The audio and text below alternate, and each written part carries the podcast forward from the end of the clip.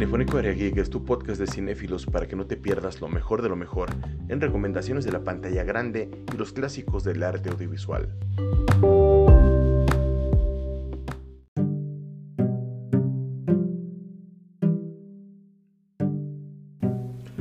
Bienvenidos a Cinefónico Area Geek. El día de hoy vamos a hablar de los momentos más oscuros que nos ha brindado el universo animado de DC Comics. Y para ello, pues obviamente va a haber ciertos spoilers, pero más que un spoiler como tal, va a ser una recomendación para que puedan ver una parte, una película, una serie o lo que sea que estemos recomendando del universo DC. Porque en este momento hay un momento oscuro en el cine, en los blockbusters y demás es bien conocido que DC Comics es más oscuro que sus contrapartes, como puede ser Marvel o cualquier otro tipo de competencia. Y justamente este tipo de material lo vamos a poder encontrar en series que se supone que van dirigidas a niños. Eh, pero que siempre tienen esta carnita para los adultos, que tal vez de niño no los encontrábamos de esa manera tan perturbadora, sin embargo, viéndolos más a fondo dices, ay güey, y otros que son muchísimo más evidentes. Sin más, vamos a comenzar.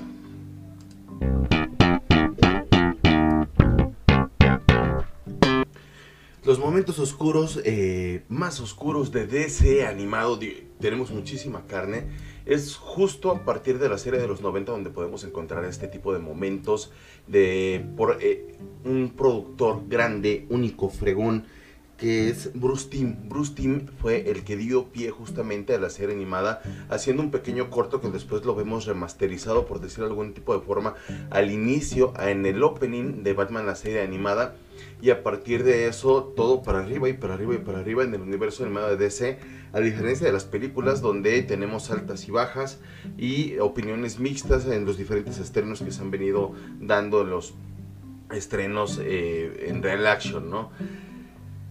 Es bien sabido que Doomsday es el personaje el cual fue creado para el cómic de los 90 de la muerte de Superman. En la Liga de la Justicia, eh, eh, no, en la Liga de la Justicia normal, que es una continuación eh, de Batman la serie animada y Superman a nivel series también. Eh, vemos a unas contrapartes de otro, de otro universo, los amos del, este, los amos de la justicia, si no recuerdo mal, eh, los cuales tienen controlado todo su planeta y vienen al, al, al planeta central de este mismo universo a hacer de las suyas y ahí aparece Doomsday. Y las cosas que, que suceden ahí son bastante debatibles.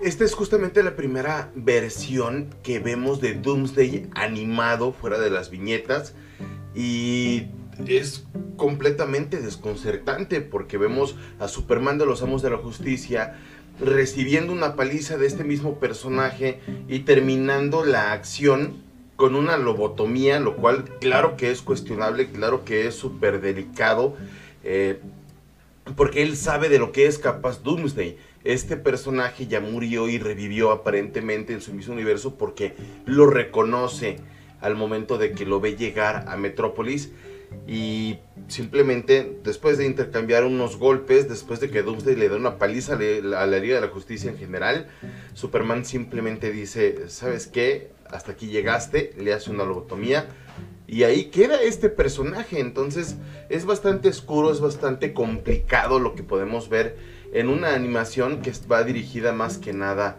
a niños. Doomsday es el personaje que fue creado en las viñetas para ser este monstruo imparable que termina con la vida de Superman en estos cómics tan polémicos de esa misma era. Ha tenido muchas, muchas adaptaciones, pero esta fue la primera vez que se vio eh, de una forma animada.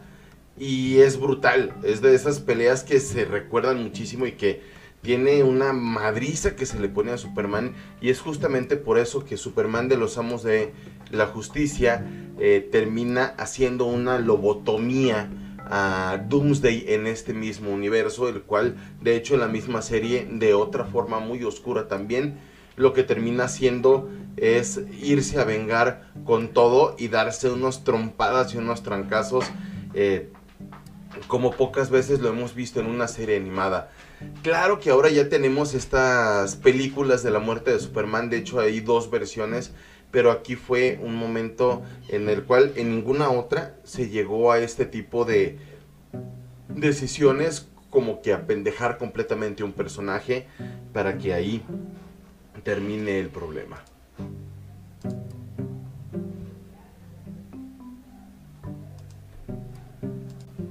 Batman es uno de esos personajes en los que uno simplemente piensa que todo es oscuridad y sombra, que no tiene corazón, pero la verdad es que es uno de los personajes, eh, hablando completamente del mundo de los cómics, de, toda la extensión de la palabra, todos los personajes, Batman y Spider-Man son de los personajes más desarrollados eh, de manera positiva y negativa, que de hecho cualquier persona así nunca haya leído un cómic en toda su vida, puede ubicar perfectamente cuál es la...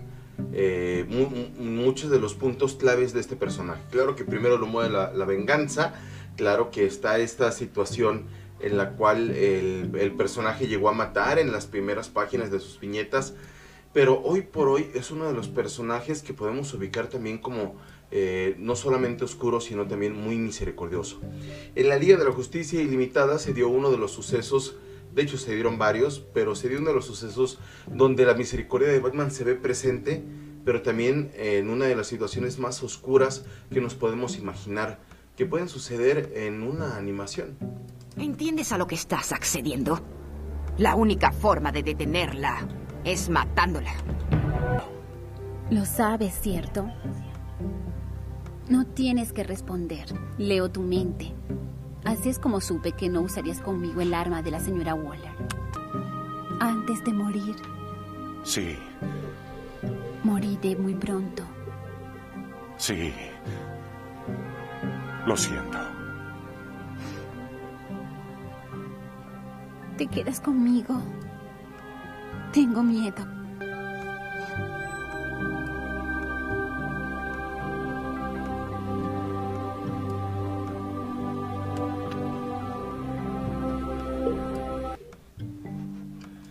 Haces un personaje de la Liga de la Justicia Ilimitada con poderes telequinéticos y no solamente eso, sino que pueden moldear la realidad, el cual siempre se le eh, se estuvo experimentando con ella desde que era muy pequeña y como si fueran juegos, que no tuvo una vida como tal, llega el momento en el que siendo una pequeña adolescente, una villana manipulada por el mismo gobierno del universo DC, eh, comandado en este caso por Amanda Waller, eh, ella ya ha hecho modificaciones a la misma realidad por el problema que tiene en su misma mente al haber sido un conejillo de indias.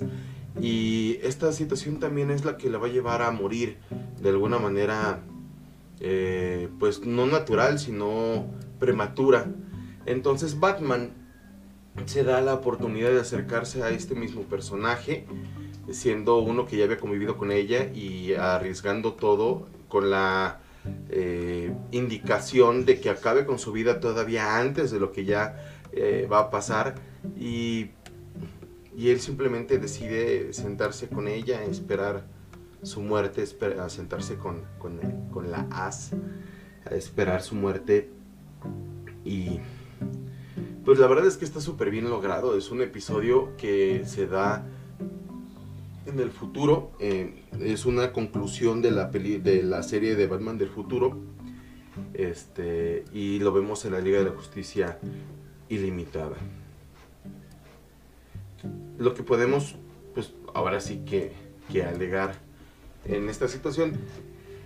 Es eh, Amanda Waller es bien sabido que es uno de estos personajes nefastos que pueden hacer absolutamente lo que sea con tal de lograr lo que ellos creen que son los fines de la justicia o los mejores fines que puedas encontrar uh, que dicta su, su moral eh, estrecha y mal dirigida, eh, lo como se ve normalmente en, en, los diferentes gobiernos, ya sea en la ficción o en la realidad esta misma inmoralidad es lo que hace que uno de los eh, personajes más oscuros de, del universo de DC, ante una de las situaciones y mal hechas por parte de, su gobierno, de, que en este caso por Amanda Waller, pues es ir y terminar eh, con la vida de el As o la As, la cual es una eh, especie de mutante con la cual ha sido experimentado eh, toda su vida y simplemente tiene que esperar la muerte y por eso Batman tiene la misericordia y la humanidad de acompañarla mientras muere eh, de la forma más infantil posible que es sentándose al lado de ella en un columpio alrededor de toda la realidad que ha modificado, que ha trans transformado por medio de sus mismos poderes, lo que hace que sea muy muy triste. Este es un episodio de la Liga de la Justicia, el cual es un flashback de la conclusión de Batman del futuro. Eh, y esto lo está contando Amanda Waller a Terry McInnes como una de las situaciones en las cuales eh, Batman, ese ser eh, oscuro, serio, tuvo mucha, no, no muy poca, mucha, mucha misericordia por un contrincante, por un villano, pero al final de cuentas por una niña adolescente torturada por quien debió haberla cuidado. Y pues eso está bien cabrón, digo, por donde le veas, ¿no? Batman, así como es misericordioso, también tiene planes en caso de que toda la Liga de la Justicia se le ponga en contra. Tratas de quitarte la bomba, explota. Si no haces nada, en 60 segundos explota. Antes de que heroicamente dejes el tren para proteger a los pasajeros, hay una última cosa. Una vez que empiezas a correr, si desaceleras... ¿Ah, explota? Tienes 12 segundos para decidir qué hacer. ¿Para el licor? Retroceda. ¡Oh, no! ¡Es el espeluznante detective marciano!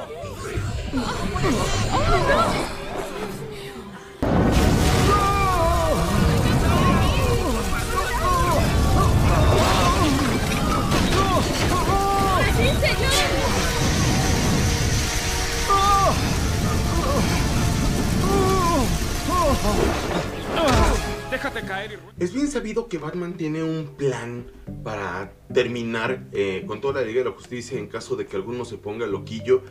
Y este plan lo vemos en la película de Doom, Justice League Club o Doom, o eh, la Liga de la Justicia, La Perdición, en la cual la pueden ver como todo lo que se da en el programa del día de hoy en HBO. Y es bastante cruel porque la película de esta manera empieza. De hecho, eh, a Flash lo pone a correr, eh, si baja la velocidad muere y pone un rehén en él. Eh, de la misma manera el detective, marciano lo hace arder, así se meta en agua, sigue ardiendo. entonces son planes pues bastante horribles, pero mm, curiosamente no, no son planes en los cuales pues acaban como tal con su vida, ¿no? Como simplemente dispararles en la cabeza y ya. Batman, de hecho, en esta misma película sale de la Liga de la Justicia por este tipo de decisiones, las cuales no comenta con nadie. En los cómics también se ve de la misma manera y termina siendo bastante, bastante malo, aunque hay muchos otros factores los cuales influyen para que las acciones de Batman pues vayan de mal en peor tanto en los cómics, porque en este universo de películas, esta, eh, la Liga de la Justicia, la Perdición, que es una de las mejores eh, películas del universo de DC, eran como ciertas películas, las cuales, eh, que era Crisis en dos Tierras y, otras tantas, perdieron continuidad e iniciaron el universo animado de DC y e hicieron además otras películas, con Flashpoint, e hicieron además otras películas por ahí eh, bastante interesantes, pero sí fue pues gacho no poder ver qué fue lo que terminó pasando con este universo. Eh, la suposición por el mismo tipo de dibujo y también el productor es que la continuación directa es eh, Justice, que también lo pueden encontrar en HBO. El que el murciélago tenga planes para poder derrotar a la Liga de la Justicia eh, está bien padre porque de hecho Superman, después de que él sale de la Liga de la Justicia por estas mismas acciones, Superman le dice, oye, pero pues el plan que se usó contra ti, que fue enterrarlo vivo por parte de Vándalo Salvaje, eh, no existía un plan para detenerte. Y Batman le dice, sí, sí tengo un plan, eres tú, ¿no? Superman. Eh, lo cual es muy debatible porque Superman es muy benigno, digo, por lo menos fuera de los cómics no canon eh, como Injustice y otros. Superman realmente ve primero la bondad en, en- Batman este, en quien sea, antes de poder llegar y realizar una de las acciones de las cuales se pueda arrepentir todo lo que le queda de vida, tal y como lo vimos en eh, Batman de, de Dark Knight eh, de Frank Miller, ¿no? Excelente cómic también. Eh, la Liga de la Justicia de la Perdición, de hecho, también es un cómic que pueden encontrar y disfrutar bajo el mismo nombre, pero la animación la pueden encontrar en HBO. Otro de los cómics adaptados de manera aislada por parte del universo animado de DC fue una de las eh, situaciones más controversiales que se han dado en la historia de, los cómics donde la participación de los fans eh, vino a hacer un montón de estragos y cambios y situaciones muy interesantes eh, y lo vemos justamente en la adaptación de dos cómics que es Una muerte en la familia y Under the Red Hood y la película con este mismo nombre la podemos ver en la caída y levantamiento del segundo Robin.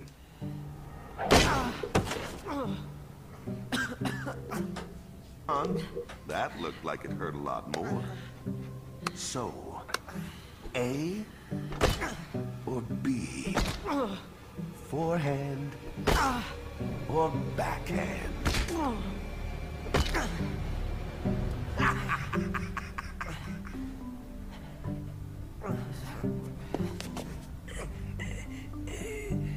A little louder, lamb chop. I think you may have a collapsed lung. That always impedes the oratory. Now that was rude. The first boy blunder had some manners. I suppose I'm going to have to teach you a lesson so you can better follow in his footsteps. Nah, I'm just gonna keep beating you with this crowbar. Oh.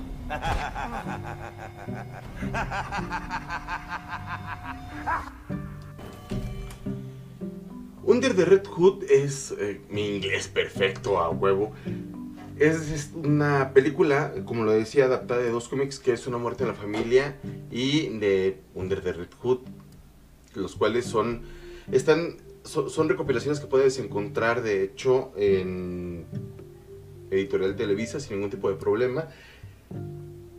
Pero esta adaptación cinematográfica es considerada una de las mejores películas animadas de todo, o sea, ahora sí que es de todo el universo de cómics. Aquí vemos como el guasón eh, con una palanca mata al segundo Robin, que es Jason Todd, eh, que tiene un traje como de Dick Grayson en este caso, solamente como para darle este, eh, pues como que este camino justamente de, de ya de rojo. Y después en los cómics eh, Jason Todd es un, Robin que la gente pues no quería mucho, por eso se le da muerte. Y regresó en tiempo real, eh, allá por 10, 15 años después más o menos, dando un montón de arcos en los cuales de hecho primero pasa por su, por su identidad este Clayface, eh, este y empieza a meterle como que muchas dudas a, a, Batman hasta que llega el momento en el que se le pone enfrente. Ha tenido muchas adaptaciones estos mismos cómics, pero esta película no tiene madre. Puedes ver a, a Batman en problemas emocionales y físicos que lo pone en jaque su propio exalumno que es Jason Todd. Esta película, Under the Red Hood, eh, definitivamente es una de las situaciones más oscuras porque no solamente la muerte de Robin es de los momentos que, que vemos que es brutal porque se le golpea con una palanca, pero también vemos un momento muy brutal eh, donde la violencia es a otro nivel, donde Robin quiere hacer que el mismo Batman le dispare al guasón donde hay una bomba implicada y, y es eh, bastante tenso y sí lo sientes como muy palpable esta situación oscura y nefasta, la cual pues ahora sí que eh, Jason Todd, el, Robin a su momento menos querido, ahora tiene otra popularidad, nos brindó. En los cómics, Jason Todd eh, era un personaje que se le hizo una calca en el origen, que eran los Todd voladores. se le hizo una calca del origen del primer Robin porque el primer Robin había evolucionado a ser Nightwing o a la nocturna. Entonces, eh, de hecho, era güerito y hasta se pinta el cabello para parecerse el primer Robin. Después se vinieron los cómics de Crisis en Tierras Infinitas. y se le dio un reinicio donde su mamá era una adicta y su papá había, creo que fallecido, si no recuerdo muy mal, había fallecido porque estaba en el crimen organizado. Y era muy brutal este Robin, lo cachó de hecho Batman robándole los neumáticos y lo, lo adoptó y empezó como a ayudarlo, pero él de hecho comete un asesinato matando a una persona, aventándola de una ventana porque había maltratado impunemente a su pareja. Y después de esto Batman le dice, ¿sabes qué Jason Todd? Está suspendido, eh, no puedes usar el traje y Batman se va al, al, Medio Oriente, a África, no me acuerdo bien a dónde, se va fuera de Estados Unidos persiguiendo al guasón y Robin recibe una carta donde descubre que su madre no era su madre y empieza a viajar por todo el mundo hasta que llega justamente donde está el guasón. Su madre era una enfermera que pues había eh, hacía como este trabajo comunitario, pero trabajaba para el guasón cuando ella llega, eh, se encuentra mutuamente, le dice que es Robin muy emocionado porque encontró a su madre y su propia madre lo entrega. Y al guasón y el guasón eh, le pone esa paliza, no, eso no se ve en la película de Under the Red Hood, solamente en los cómics, enfrente de su madre y después hace explotar todo, llega Batman, lo saca de los escombros y pues lo demás es, es historia, ¿no? Pues obviamente se muere y queda así por muchísimos años. Esta película Under the Red Hood logra captar, porque no es posible poner todo este contexto, imagínense todo esto para poner nada más la primera escena porque después se ve lo del, lo del regreso, pues no.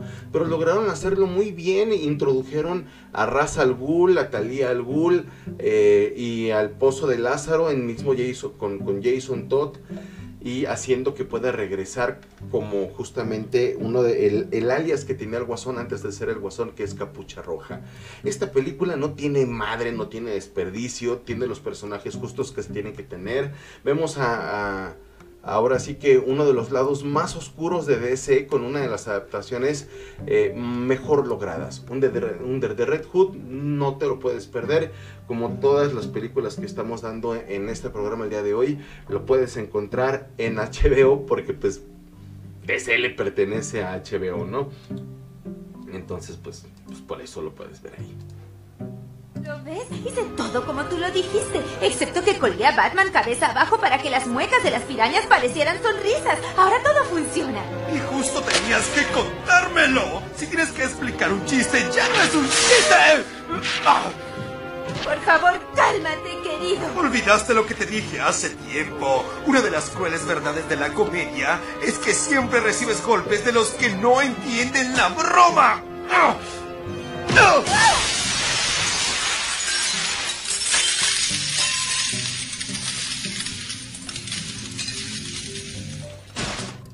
Creo que indudablemente podemos ver y notar que uno de los momentos más oscuros es al guasón haciendo bully a su pareja Harley Quinn aventándola por una ventana en una serie que se suponía que era para niños que pues sí la vimos de niños, pero muchos temas como estos no los entendemos de la misma manera.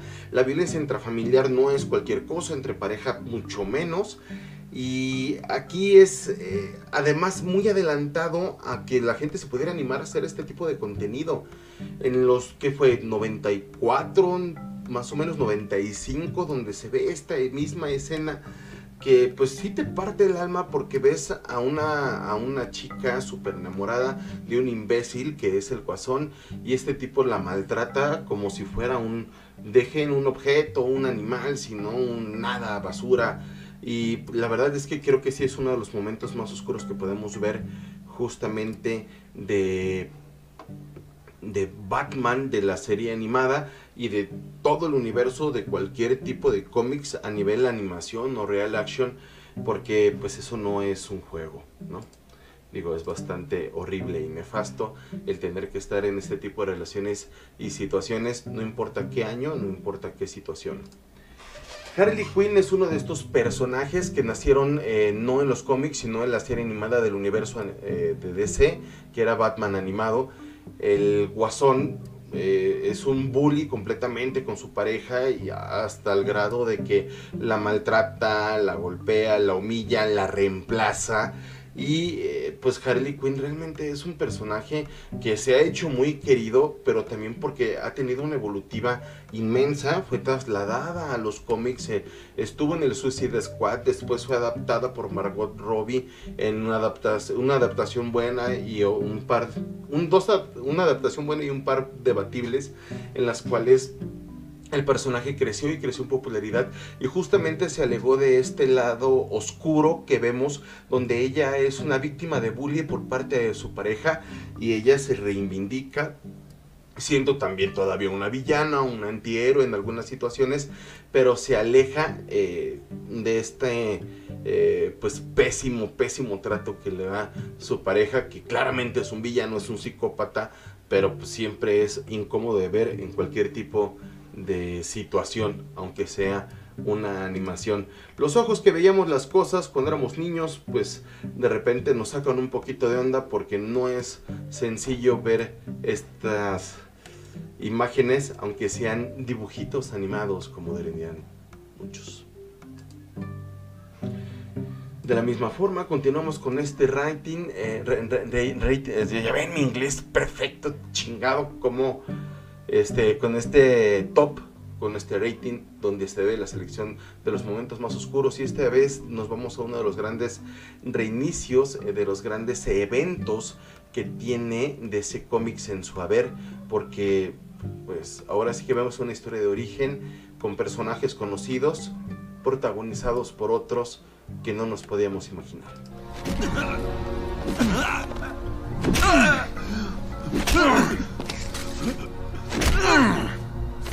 Ha ha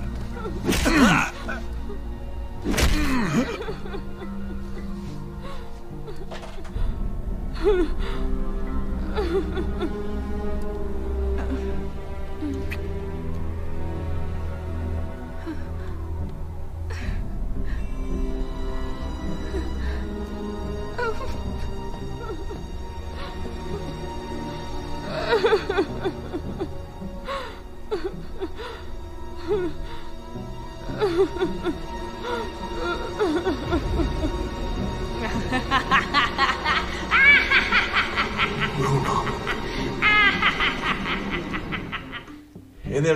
De Flash es muy conocido justamente esta parte de Flashpoint donde Flash trata de salvar a su madre y reinicia todo el universo DC eh, para mal, más que nada, para mal, donde lo único bueno es que la mamá de Flash está viva, eh, pero en este universo eh, el quien muere es Bruce Wayne y quien vive es Thomas Wayne y su madre, este, la cual se convierte en el guasón porque queda eh, destrozada y absolutamente loca por la pérdida de su hijo de una manera tan injusta y Thomas se, convierta, eh, se convierte en un Batman que sí asesina, que no tiene escrúpulos y que pues está bien chido, pero también está completamente roto. No es tan hábil como el, Batman original y eh, si recurre a, a, estas armas. Es uno de los momentos oscuros, a mi gusto, del universo DC, porque vemos cómo se rompen dos personajes que, por lo menos fuera de la película de The Batman, pues eran como santos, ¿no? La causa por la cual el murciélago era la venganza, porque ellos eran justos y eran incorruptibles, y aquí justamente se rompe esta situación haciéndolos un villano y un Batman que es tal vez más villano que héroe. De la misma forma, eh, podemos ver cómo Thomas Wayne ah, golpea, eh, acaba con, con este agresor, el cual acaba de terminar con la vida de su hijo, de Bruce Wayne, en este universo de Flashpoint por culpa del mismo Flash, y donde su madre eh, lo sostiene en sus brazos, se llena de su sangre, se toca la boca haciendo una especie de mueca o sonrisa y simplemente sucumbe ante la locura para convertirse en una desquiciada, rota de corazón y mente, creando así eh, una de las versiones de Joker también más locas e increíbles y muy buenas, por cierto. En el caso de la película de Flashpoint, eh, solamente lo vimos eh, esta pequeña parte en la animación. Y, pero si quieren ver muchísimo más, hay cómics que son como aledaños de este mismo evento, los cuales pueden encontrar en internet o en Editorial Televisa, para completarse y ver las atrocidades que hace este mismo origen de personaje, que pues es un guasón mujer, el cual ah, es un origen muy tenebroso, ¿no? ¡Perra! ¡Mataste a mi equipo! Tu equipo de asesinos.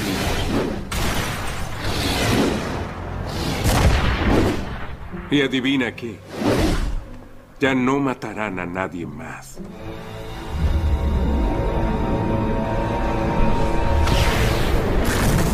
¿Lo ves? Finalmente compré lo que estabas vendiendo.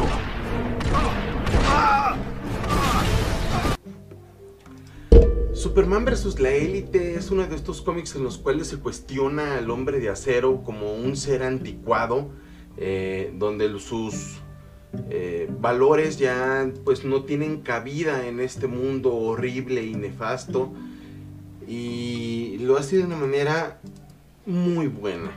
Es un personaje en el cual pues vemos cómo sepultan cada vez más y más y pone en problemas al mismo Superman hasta que aparentemente sucumbe ante los deseos de sus contrincantes que antes eran de hecho hasta fans de él y llega aparentemente a cruzar la línea de lo que no se debe hacer. Superman vs. la élite es justamente una de las películas que eh, pues te van a valer la pena que sí vas a encontrar muy interesante y es una historia corta, aislada, que puedes disfrutarla sin tener mayor contexto.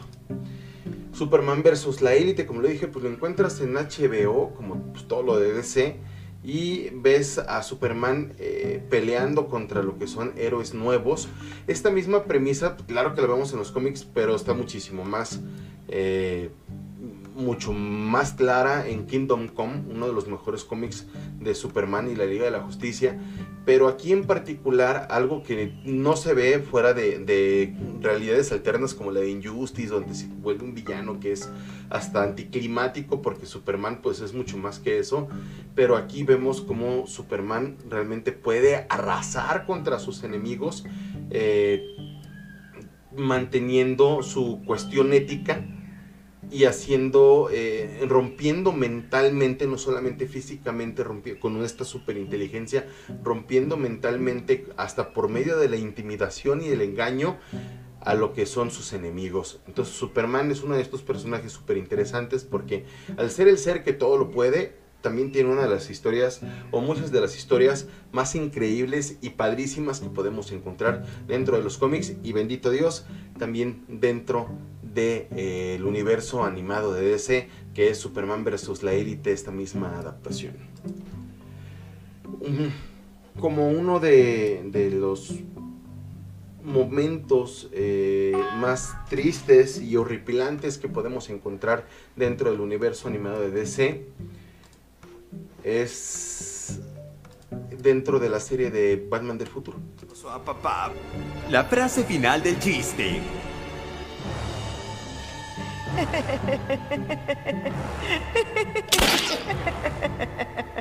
Tim.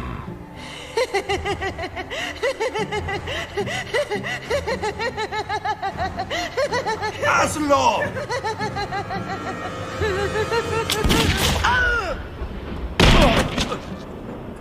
¡No! Es gracioso. No es...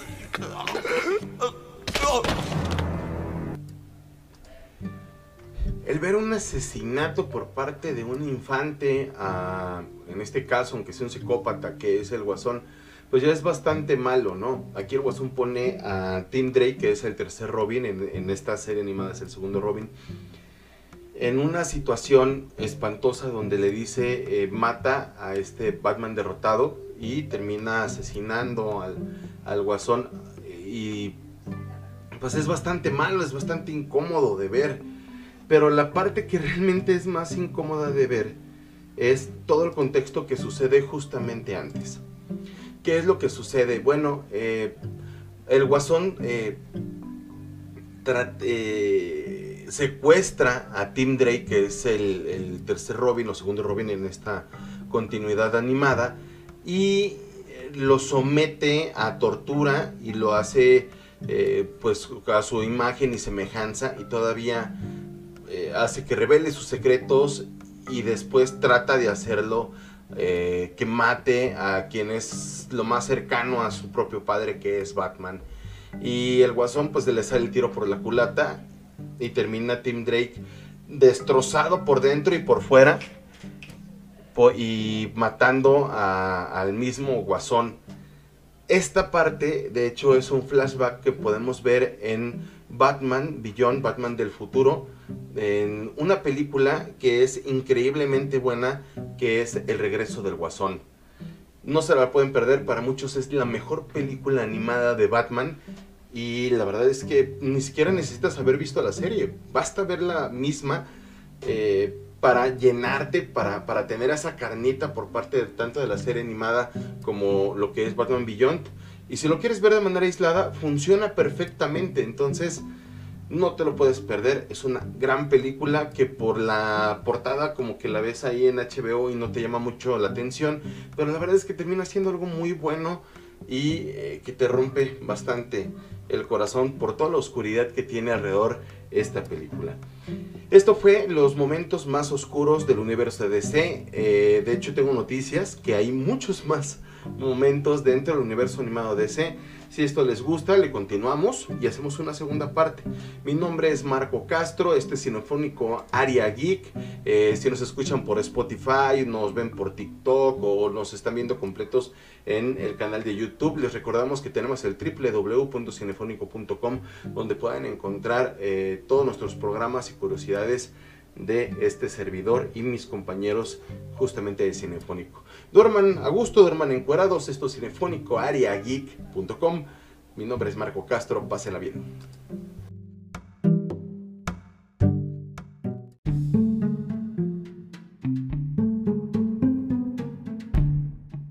Si te gustó lo que escuchaste, invita a tus amigos para conocer más de la cultura pop. Estamos en Spotify, Facebook, YouTube y TikTok para que nos llevas a donde tú quieras. En todas ellas estamos como Cinefónico Area Geek.